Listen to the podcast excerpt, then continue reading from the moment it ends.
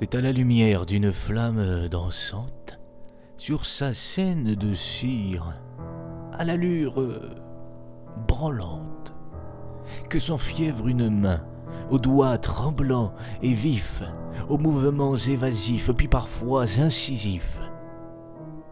Elle pointe sur les i, elle trace sur les t, elle s'enrobe sur c avec complicité et s'épante en virgule avant de respirer, et pond d'énormes points avant de soupirer. L'homme à la main agile et courbé sur la page, ne voyant plus le monde et ses sombres dommages, ne prêtant plus son âme à ses envies primaires, ne la laissant vivre qu'au fond de sa grammaire.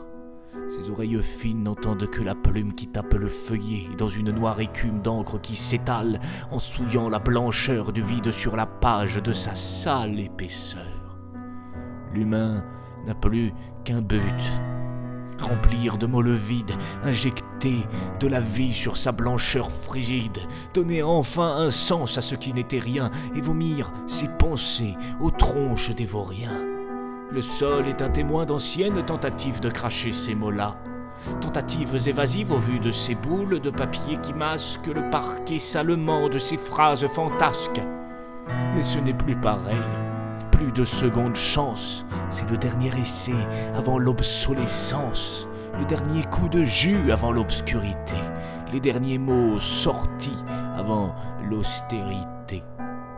Et alors qu'il n'est plus qu'à quelques coups d'encre du poing qui mettra fin à cette vie de cancre, il s'étale d'un coup sur son bureau taché, la tête la première dans son encre fâchée, et la flamme dansante avale goulûment le papier en tombant, lui léchant indûment sa face bien noircie par l'homme qui n'est plus transformant en cendres les mots qui ne sont plus.